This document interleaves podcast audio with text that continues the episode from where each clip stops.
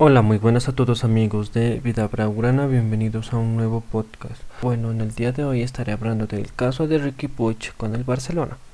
Bueno, Ricky Puig es canterano del Fútbol Club Barcelona, que no está pasando por un buen momento en el, en el equipo, porque no cuenta con muchos minutos y eso es frustrante para cualquier jugador, y más como un jugador joven que tiene un gran talento como Ricky Puig. El técnico del Barcelona le ha aconsejado que salga cedido para así tener minutos y ha habido varios equipos interesados en tenerlo cedido, como la Roma de Italia, pero el jugador no ha querido y, ha mencionado que no quiere salir del Barcelona así no tenga que jugar ni un minuto.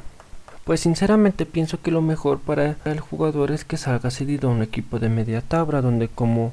el Real Betis o el Villarreal, donde pueda demostrar su gran talento que posee, porque el técnico del Barcelona lo, lo saca faltando 5 minutos para terminar el partido. Pues sinceramente le dirá más minutos para así que demuestre su juego porque dándole oportunidades a otros, a otros jugadores que no están pasando por un buen momento y más desperdiciando un jugador como Ricky Puig que es un jugador promesa es como impensable, ¿no?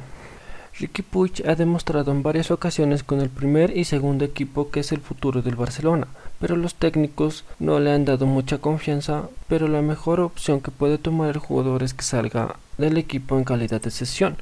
como pasó también con el canterano Carles Aleñá, que salió cedido al Getafe hasta el final de la presente temporada, porque este técnico solo alinea a Busquets y a, Frankie de Jong de titulares en el mediocampo, que sinceramente el técnico debe rotar más a los jugadores para así tenerlos frescos y evitar lesiones y sobrecargas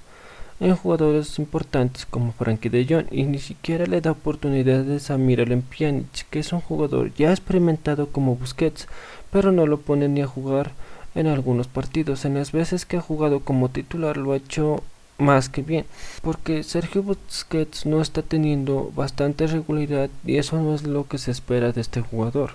Pues ojalá Ricky Puig tome una decisión que satisfaga sus necesidades para así tener un buen futuro, para así tener una grandiosa carrera. Pues eso fue todo por hoy amigos. No se olviden de entrar a, a las redes sociales del podcast que las encontrarán en la descripción.